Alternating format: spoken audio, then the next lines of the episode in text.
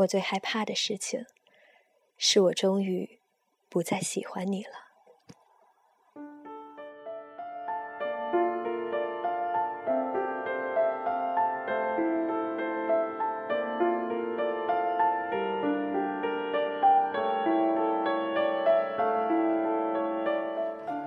很久以前，我想过很多次以后的情景。我想过有一天，我终于放弃你时候的样子。我以为我会在某个晴朗的早晨醒过来的刹那，发现我不再喜欢你了，然后开始我的新生活。然而，我发现我错了。其实是我开始了新生活之后，在潜移默化里。会在某一个平凡的时刻里，我乍然发现，我竟然已经忘记你很久了。这种乍然，是很悲哀的。我总以为我与你的感情是伟大的，那它的消失也该是一件轰动的事情。然而事实上，它的消失是悄然无息的。终于，我发现其实我的暗恋是渺小而无人关注的。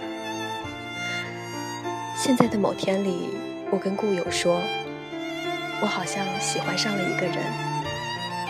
故友也不会提起你的名字，而是安静的听我的新恋情。百里挑一会有人问起你，那他呢？还有联系吗？然后。我才会想起你，一时间会不知道该说什么好了。曾经是真的那样真实的喜欢过你，这种喜欢，我想我此生大概都不会有第二次了。你微小的波动一下情绪，就会造成我的泪流成河。你何止是我的上帝，你简直是我的全部。我依然清晰的记得跟你说过的话，跟你聊过的事，我还记得你对我的评价，记得你说的玩笑或者是真话。我记得你跟我说的第一句话，也记得你最近跟我说的最后一句话。我记得你跟我说过好听的话，也记得你跟我说过残忍的话。这么多的话，我不知道我还会记得很久。我知道，我回忆这些的时候，还会有一点开心，或者难过。